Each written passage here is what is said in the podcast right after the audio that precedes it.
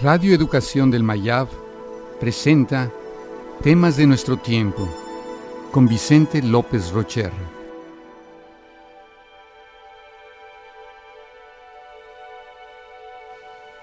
El amor. El amor es nacimiento y vida continua entre dos.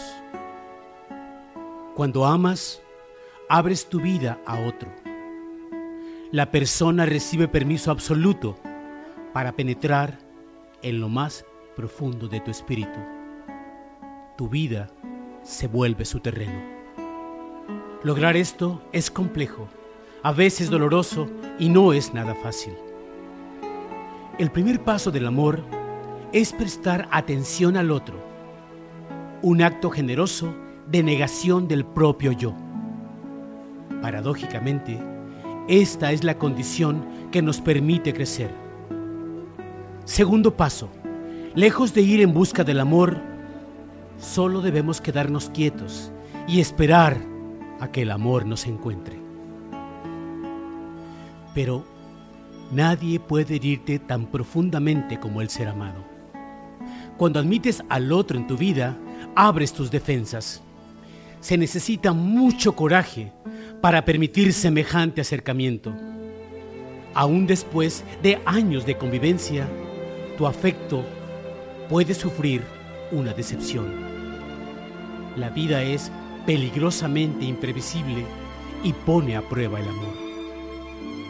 El amor es nuestra naturaleza más profunda.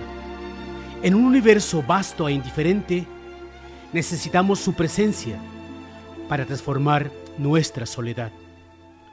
Cuando el amor despierta en ti, ocurre un milagro. Donde había anonimato, hay intimidad. Donde había miedo, hay coraje. Y donde había disonancia, ahora hay armonía.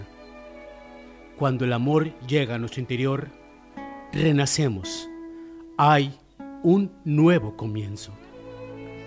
El amor es vital para la vida Solo a través de él se alcanza la integridad de los más profundos anhelos. Pero cuando llama, su susurro no es más fuerte que el latido del corazón y es fácil pasarlo por alto.